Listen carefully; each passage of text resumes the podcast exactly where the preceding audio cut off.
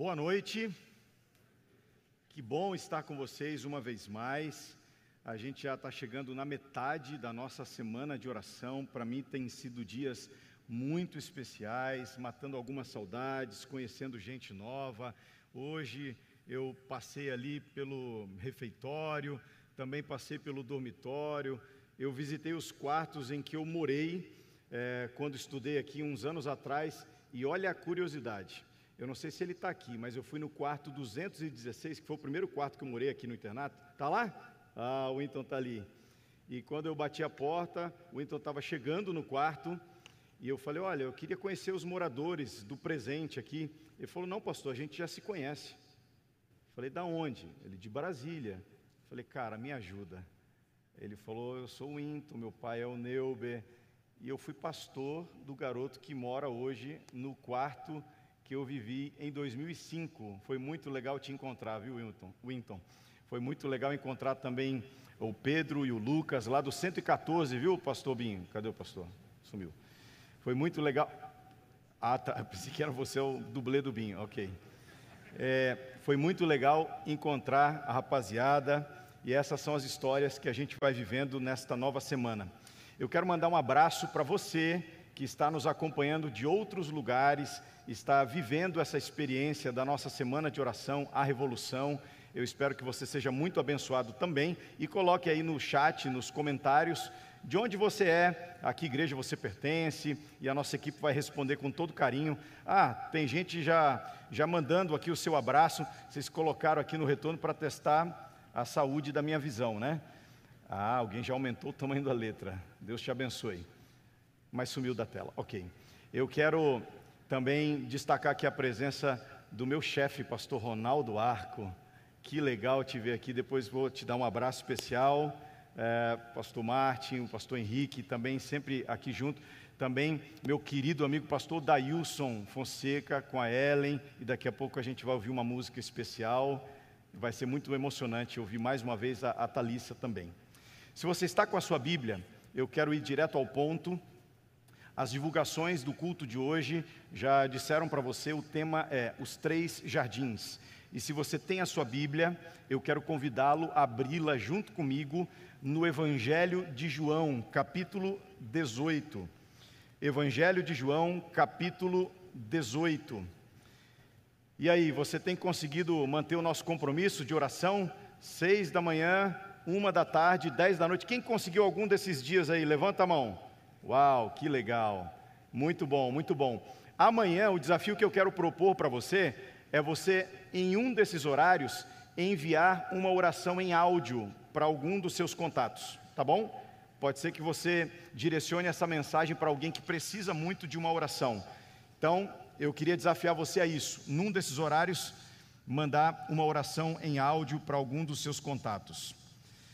Amigos, João capítulo 18, nós vamos ler os primeiros versos e eu espero que essa palavra encontre lugar no seu coração. Tendo Jesus dito estas palavras, saiu juntamente com seus discípulos para o outro lado do ribeiro Cedron, onde havia um jardim, e ali entrou com eles. Judas, o traidor, também conhecia aquele lugar porque Jesus ali estivera muitas vezes com seus discípulos. Tendo, pois, recebido Judas, grava essa palavra junto comigo, a escolta, grava essa palavra por gentileza. E dos principais sacerdotes e dos fariseus, alguns guardas, chegou a este lugar com lanternas, tochas e armas. Sabendo, pois, Jesus que todas, aliás, todas as coisas que sobre ele haviam de vir, adiantou-se e perguntou-lhes: A quem buscais? Responderam-lhe: A Jesus, o Nazareno. Então Jesus lhes disse: Sou eu. Ora, Judas o traidor também estava com eles, mas quando Jesus lhes disse: Sou eu, recuaram e caíram por terra. Esse é o texto. Eu não sei se você já observou uma coisa interessante na Bíblia. Algumas das histórias mais importantes da Bíblia acontecem assim, em jardins. Se você vai para Gênesis capítulo 1, primeiro capítulo da Bíblia, a primeira história da palavra de Deus, ela acontece num jardim. Quando Deus decidiu criar a humanidade, Adão e Eva, ele os colocou para viver num jardim. Alguém lembra o nome desse primeiro jardim? Isso mesmo, Jardim do Éden. Alguns dizem que esse não foi o primeiro jardim, esse foi, na verdade, o único jardim que existiu. Era um lugar perfeito, tudo de mais belo, de mais encantador que nossos olhos possam conhecer hoje em dia, não passa de um esboço, de uma cópia, de um, uma coisa muito distante do que foi esse primeiro e original jardim. Eu fico pensando, pessoal, que quando Deus criou o Éden, Ele escolheu cada cor, Ele escolheu cada aroma, escolheu cada posição, cada forma, Ele escolheu com muito carinho, com muito detalhe porque aquele lugar seria o palco dos primeiros capítulos da história humana. Já parou para pensar que quando Deus criou Adão e Eva, Ele não os colocou para viver num castelo, numa igreja, num edifício, numa mansão? Deus colocou Adão e Eva para viverem num jardim. Agora, logo no começo da Bíblia, a gente lê que o inimigo de Deus, Satanás, um dia invadiu aquele jardim.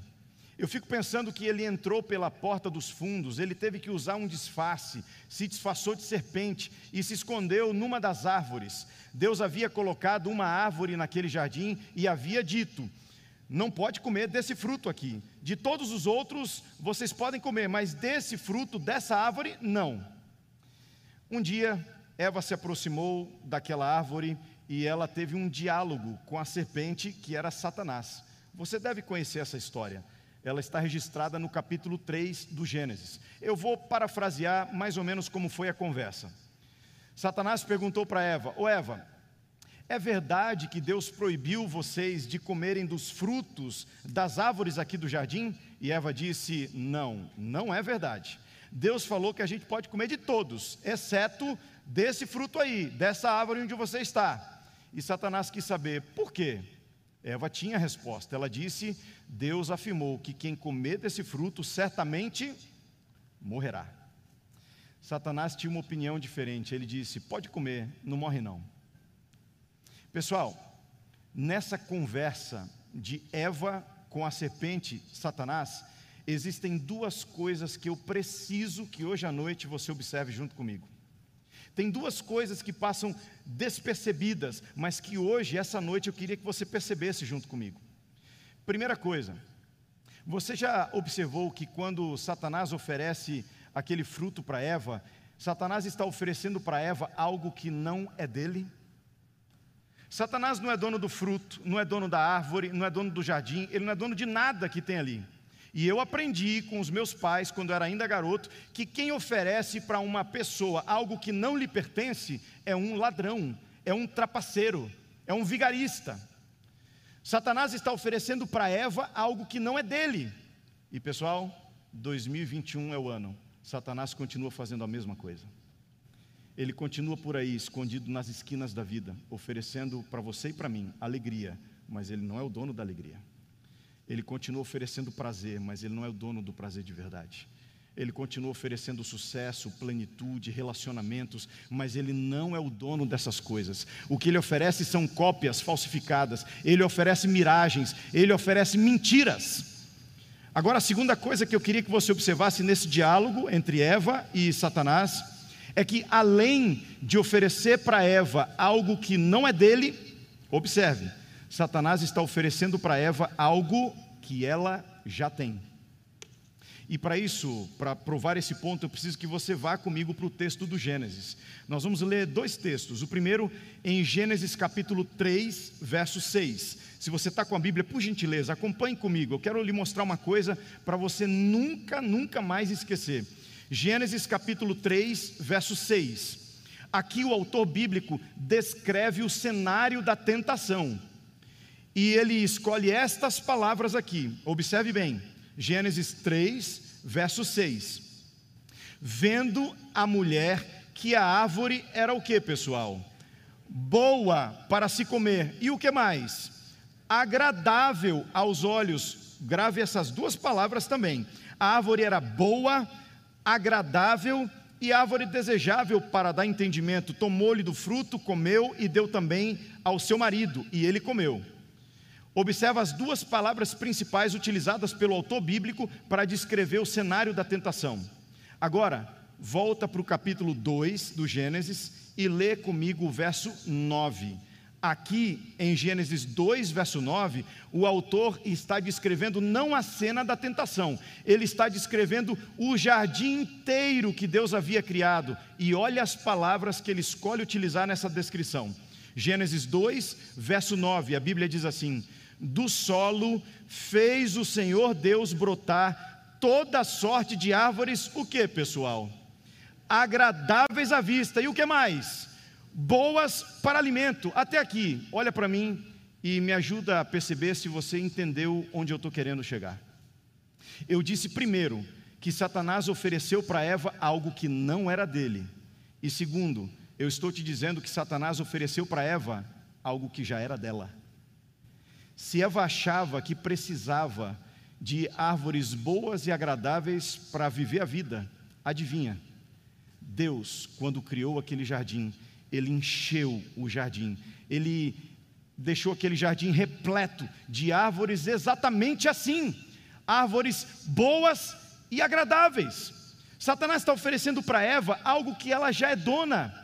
Aliás, ele diz assim: ó, Deus não está querendo que você coma desse fruto, sabe por quê? Porque no dia que você comer, você vai ser semelhante a ele, a ele. Pessoal, quando Deus criou a humanidade, ele fez questão de declarar: façamos o homem a nossa imagem, conforme a nossa semelhança.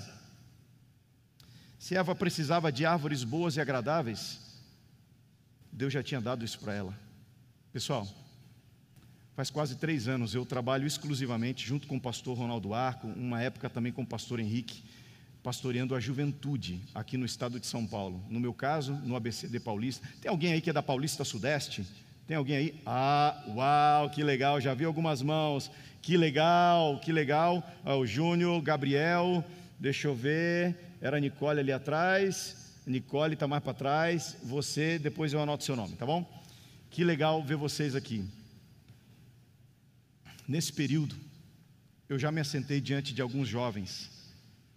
E um deles, inclusive, com 17 anos, me falou assim: Pastor, eu estou na igreja, mas quando eu completar 18 anos eu vou sair, tá? Eu falei: Vamos conversar. Por quê?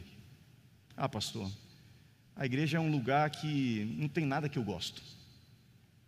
A minha esposa, Melina, que vai estar com a gente aqui na sexta de novo, ela recebe muitas mensagens de jovens também. E uma delas me chamou a atenção, ela compartilhou comigo, porque nós oramos pelos jovens.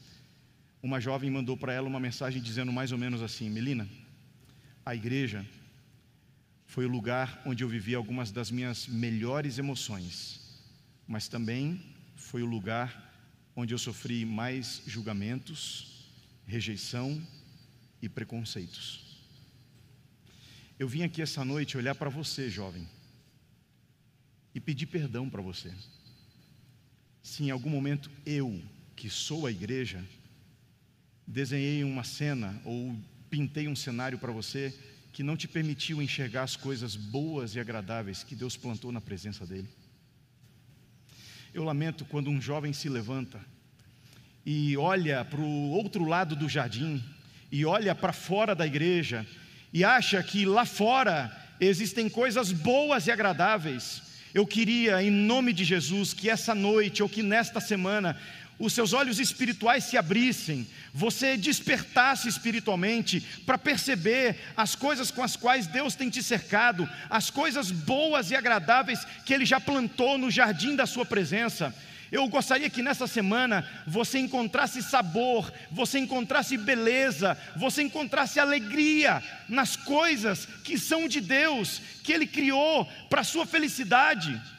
Não caia na mentira de que do outro lado do jardim, de que fora da igreja, de que longe da presença de Deus existem coisas essenciais para a sua vida, porque isso não é verdade.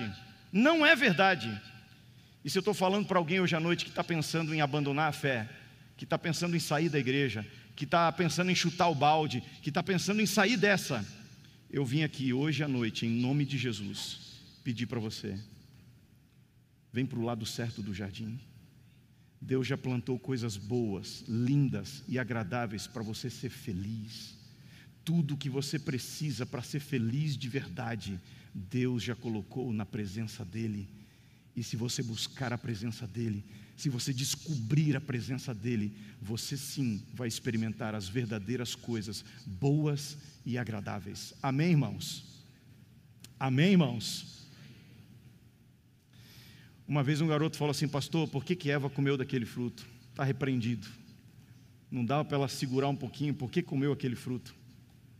Você já parou para pensar o que, que Eva tinha como base para tomar aquela decisão, comer ou não aquele fruto? Eu vou te adiantar a resposta. Eva não tinha uma pesquisa da revista super interessante, dizendo que os cientistas haviam levado aquela é, fruta para o laboratório, é, analisado as substâncias, os componentes químicos daquela fruta e haviam descoberto que havia é, componentes tóxicos ou é, maléficos para o ser humano e quem comesse daquele fruto morria. Eva não tinha um estudo da Unicamp, do NASP, da Harvard, dizendo que aquele fruto era prejudicial e quem comesse morria. Eva não tinha uma tia que havia comido do fruto e tivesse morrido. Eva não tinha evidências. Eva não tinha é, testemunhos, Eva não tinha comprovação científica, mas Eva tinha uma coisa: você sabe o que, que era? Eva tinha a palavra de Deus.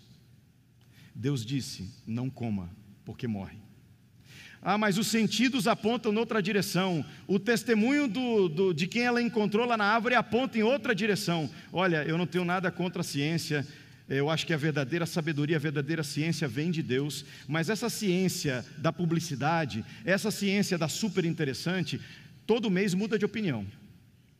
Quem toma as principais decisões da vida baseadas nas últimas manchetes da ciência da publicidade, pode se arrepender das suas decisões. Quem toma as suas principais decisões da vida, baseado nas opiniões de influenciadores, baseado nas opiniões de amigos, baseado no seu coração, muitas vezes faz más escolhas. As únicas pessoas que nunca se arrependeram dos passos que deram, das decisões que tomaram, sabe quem são elas? São as pessoas que decidiram baseados no assim diz o Senhor. A ciência pode mudar de opinião, os políticos podem mudar de opinião, a publicidade pode mudar de opinião, os influenciadores podem mudar de opinião, mas só tem um que nunca mudou de opinião. Eva tinha a palavra para tomar sua decisão. E quer saber, querido jovem, as principais decisões da vida, ainda hoje, para tomá-las, muitas vezes a única base que nós temos é esse livro. Para dizer sim ou para dizer não, para avançar ou para recuar, esse livro. Eva comeu do fruto, você sabe a história, né? Mas quando Satanás foi dar um grito de vitória, Deus falou: Ei, peraí, calma, a história não acabou aqui no Éden, não. Ele apertou aquele botão que faz a história andar mais ligeiro e ele foi para o segundo jardim mais importante da história. A história humana não foi definida no Éden, mas a história, a história humana seria definida nesse jardim de João 18. O nome desse jardim? Getsemane. Pessoal, quando Satanás fez Adão e Eva caírem, ele não destruiu o futuro humano, mas se ele fizesse Jesus fracassar, se ele fizesse Jesus desistir, se ele fizesse Jesus se desviar da rota da cruz, aí sim haveria um ponto final para a nossa história. Então, lá no Getsemane, Satanás usou a melhor estratégia que ele tinha ao seu alcance. E eu queria que você observasse alguns detalhes do texto de João 18.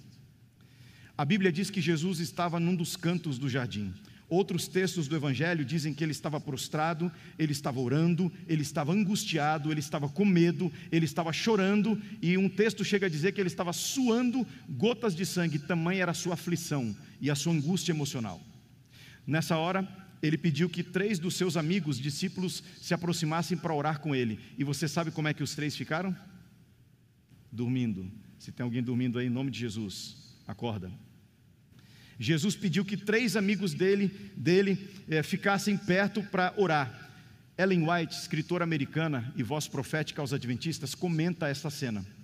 Ela diz que o sono dos discípulos aquela noite não era um sono de quem está muito cansado, acordou cedo, trabalhou demais e chega nove e meia da noite e já está caindo pelas tabelas. Ela diz que o sono dos discípulos aquele dia era algo sobrenatural. Satanás colocou naqueles discípulos um sono sobrenatural, sabe para quê? Para que quando Jesus visse aquela cena, ele pensasse mais ou menos assim: se esses três que me conhecem há três anos, que me viram fazer milagres, que andaram comigo, comeram comigo, se hospedaram junto comigo em casas, se esses que me conhecem intimamente não conseguem ficar uma hora vigiando e orando por mim, o que, que vai ser daqueles que vão no futuro ouvir falar do meu nome? Essa era parte da estratégia do diabo para fazer Jesus desistir de você. Agora, como um requinte de crueldade, na cena entra outro discípulo, é um dos doze, Judas, e ele vem acompanhado de um grupo. Alguém lembra a palavra, a primeira que eu pedi para você me ajudar a decorar aí? Ele está com uma escolta. Pessoal, nas aulas de grego eu aprendi que essa palavra no original é uma palavra muito específica. Porque quando você vê essa cena nos filmes, você imagina Judas entrando no jardim com três ou quatro soldados, porque afinal, três ou quatro soldados são mais do que suficiente para prenderem um homem só. Mas João, quando escreveu, usou uma palavra muito específica, sabe qual é ela? Do grego a palavra espeia, que significa um destacamento de soldados de entre 300 a 600 soldados romanos fortemente armados. Agora redesenha a cena na sua mente. Jesus está lá, chorando, angustiado, clamando ao Pai que, se possível fosse, arranjasse uma outra forma, um outro caminho. Os três discípulos estavam dormindo. Judas entra no jardim. Ele não entra com três ou quatro, ele entra com pelo menos 300 soldados romanos. E eles estão com espadas, estão com lanças, escudos, tochas, tudo para intimidar, tudo para prender um homem só. Mas, pessoal, eu acho que vocês leram junto comigo o texto no começo, não é? Tem uma coisa que me encanta nesta cena. Quando aquele batalhão entra no jardim, Jesus pergunta: A quem vocês estão procurando? Nessa hora, um deles, talvez o comandante, se adianta e diz: Estamos procurando a Jesus de Nazaré. Pessoal, foi aí que Jesus se levantou e disse: Sou eu. E o texto de João me diz que quando Jesus fala, Sou eu, todo o exército recua e cai por terra. Sabe por quê? Porque uma palavra de Jesus é suficiente para fazer todo o exército do mal cair por terra. Você sabe por que, que João descreveu esse detalhe da história? É para você nunca ser tentado a pensar que Jesus foi preso aquele dia porque se encontrou com um soldado romano mais forte do que ele. É para você nunca cair na tentação de imaginar que Jesus foi pregado naquela cruz porque não tinha uma saída, Jesus disse uma palavra e o exército se desmontou no chão. Se Jesus estalasse os dedos, se Jesus piscasse os olhos, se Jesus desse uma ordem, um raio cairia, aquele exército desapareceria.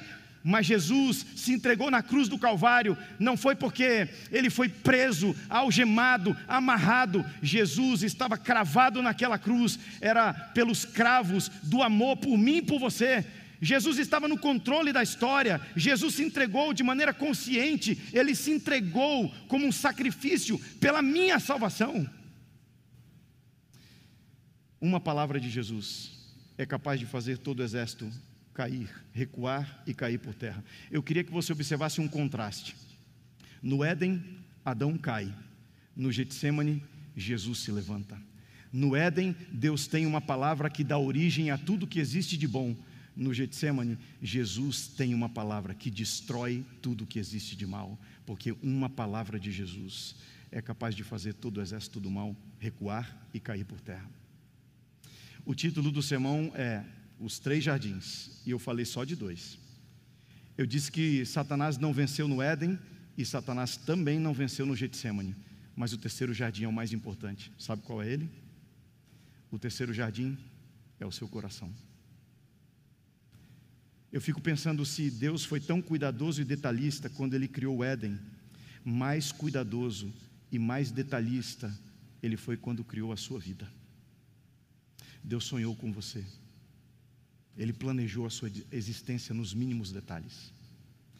Uma vez eu estava numa igreja aqui no interior de São Paulo, e eu terminei de pregar um sábado de manhã, e quando estava despedindo as pessoas no final, uma garota, uma jovem, ela disse: Pastor, eu queria conversar um pouquinho com você no final.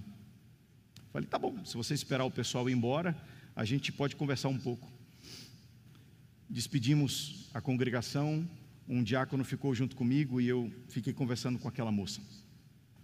Ela disse assim: Pastor, você falou hoje que Deus sonhou com a vida, que Deus sonhou com a minha vida. Pastor, isso pode ser verdade para qualquer pessoa, para qualquer história aqui essa, essa manhã, mas isso não pode ser verdade na minha história. Eu disse: Por quê? E naquele momento ela me contou uma história que eu nunca mais esqueci. Eu vou tentar resumi-la. Ela disse: Pastor, minha mãe cresceu num lar cristão, mas meus avós eram religiosos muito rígidos. Minha mãe cresceu com proibições, restrições, punições, e chegou um dia que ela não conseguiu aguentar aquilo. Ela decidiu punir os meus avós fugindo de casa. Era noite, meus avós estavam dormindo. Ela, por uma das janelas da casa, ela saiu. Era uma cidadezinha do interior. Ela andou pelas ruas desertas da cidade e quando ela viu a primeira luz, o primeiro barulho de festa, ela entrou naquele lugar. E naquela noite, pastor, a menina, a menina me contava, naquela noite a minha mãe decidiu beber o que nunca tinha bebido, fumar o que nunca tinha fumado, fazer o que nunca tinha feito. E naquela noite ela decidiu se deitar com o primeiro homem que ela conseguisse. Ela fez isso. E pastor, ela me dizia, daquele único encontro de dois completos estranhos, eu nasci. Ela me perguntou, pastor, você acha mesmo que Deus sonhou isso para minha vida? A minha mãe, depois de muita bagunça, muita confusão, ela me deixou na porta dos meus avós e ela foi embora. Faz anos que não tenho notícia da minha mãe. Pastor, você acha que Deus sonhou isso para a minha vida? Eu olhei nos olhos daquela garota e disse para ela: Filha, nesse mundo pode ser que existam pais por acaso, mas nesse mundo não existem filhos por acaso. Deus sonhou com você. Pessoas fizeram escolhas no passado que deixaram arranhões na sua vida, deixaram cicatrizes na sua história. Estou falando para um jovem aqui que pode não ter uma história idêntica a essa, mas que talvez carrega traumas, carrega conflitos, abuso, carrega tristezas. E às vezes é tentado olhar para o céu e dizer: Senhor, o Senhor sonhou isso para a minha vida? Eu vim aqui hoje, em nome de Jesus, dizer que Deus sonhou com você. Se pessoas erraram no passado, se pessoas é, fizeram coisas que feriram você, que machucaram você, que mancharam algumas páginas da sua história, Jesus veio a esse mundo para te dar uma página em branco e para escrever junto com você uma história extraordinária. O terceiro jardim é o mais importante. Satanás não venceu no Éden, ele não venceu no Getsemane, mas quantas vezes ele tem fincado bandeira no nosso coração? Ele tenta de todos os lados, ele usa tentações, ele usa mentiras, ele usa trapaça, ele quer destruir você, porque se ele fincar a bandeira do seu reino de trevas no seu coração, para ele a vitória já é completa. Mas hoje à noite, você veio a esta igreja para ouvir o segredo, o segredo para que Satanás não vença no jardim do seu coração. O segredo, o segredo está em João capítulo 18. O segredo é que Jesus esteja no centro do jardim. Porque quando Jesus se levanta, uma única palavra do Messias, do Rei do universo, uma única palavra é capaz de fazer todo o exército do mal recuar e cair por terra. Você se sente cercado, você se sente asfixiado pelo seu passado, pelas tentações, pelo seu pecado. Eu quero convidar você hoje, querido jovem, a abrir uma porta a deixar Jesus entrar, a fazer dele o primeiro, o último, o melhor, o centro de tudo na sua vida. Porque se você abrir uma porta, se Jesus entrar, ele vai se levantar e ele vai liberar sobre a sua vida uma palavra, uma palavra que restaura, uma palavra que conserta, uma palavra que endireita, uma palavra que cura, uma palavra que levanta, uma palavra que salva. Eu vim essa noite aqui nesta igreja dizer que Jesus também sonhou com você. A Thalissa vai cantar uma música agora. E esse é um momento muito, muito especial. Eu já assisti aqui nesta igreja mesmo a Thalissa cantando uma música que eu compus. E eu estou muito feliz, Thalissa, que você aceitou cantar hoje à noite também, viu? Parabéns pelo seu lindo dom. O Dailson, Ellen, parabéns para vocês também, viu? Deus abençoe a vida e o ministério de vocês. A Thalissa vai cantar uma canção que você já deve ter ouvido por aqui. Esta música, para mim, é como se fosse uma oração. E hoje à noite, se você entendeu esta mensagem, se o Espírito Santo ministrou ao seu coração, eu quero te fazer um convite diferente. Enquanto você ouve esta canção, em algum momento da canção eu queria te desafiar a não apenas ficar em pé, mas eu queria te desafiar a se levantar e vir aqui um pouco mais à frente. Eu não perguntei para ninguém se podia fazer isso, é melhor pedir desculpa do que pedir licença. Eu quero te desafiar em nome de Jesus a se levantar e vir aqui à frente dizendo com este gesto simples: Senhor, eu sei que o Senhor sonhou com a minha vida, e no meu coração o inimigo não vai ter a última palavra. Aqui está o meu coração hoje à noite, Senhor, nas tuas mãos. Entra na minha vida, entra no meu coração e dá uma palavra, uma palavra que me abençoe, me restaure e me salve. Eu sei que tem alguém que precisa se levantar hoje e vir aqui à frente para receber esta oração especial. A Thalissa vai cantar e eu vou orar aqui à frente com você.